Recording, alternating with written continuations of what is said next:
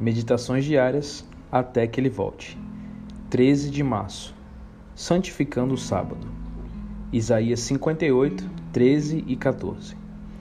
Se desviares o pé de profanar o sábado e de cuidar dos teus próprios interesses no meu santo dia, se chamares ao sábado deleitoso e santo dia do Senhor, digno de honra, e honrares não seguindo os teus caminhos, não pretendendo fazer a tua própria vontade, nem falando palavras vãs, então te deleitarás no Senhor.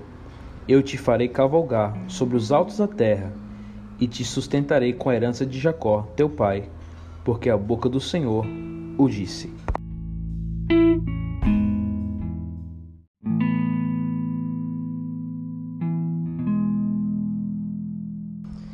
Em um antigo exemplar da Review and Herald, encontrei a seguinte ilustração usada pelo falecido pastor G. B. Thompson. Sam Jones costumava contar uma história que ilustra bem o pecado da desobediência do sábado. Um homem necessitado encontrou um amigo, a quem solicitou algum dinheiro. Esse amigo tinha apenas sete dólares no bolso. Na bondade de seu coração, ele deu seis dólares ao amigo explicando que reservava apenas um para si e sua família.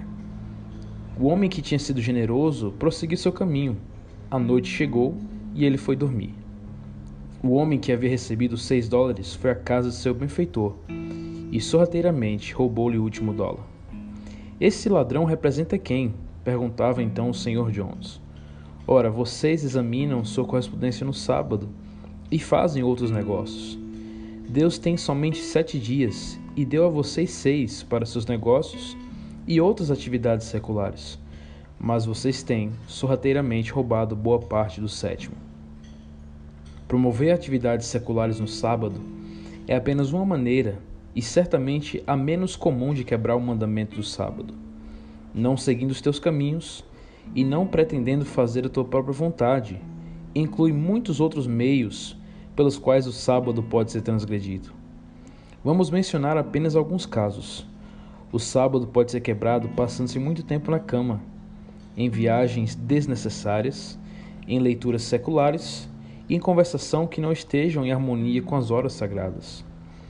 Ao olharmos agora para as horas do sábado com nossa família e nossos amigos, temos a decisão de, com a graça de Deus, passar a guardar esse dia com o respeito que ele merece. Tenha um bom dia e que Deus te abençoe.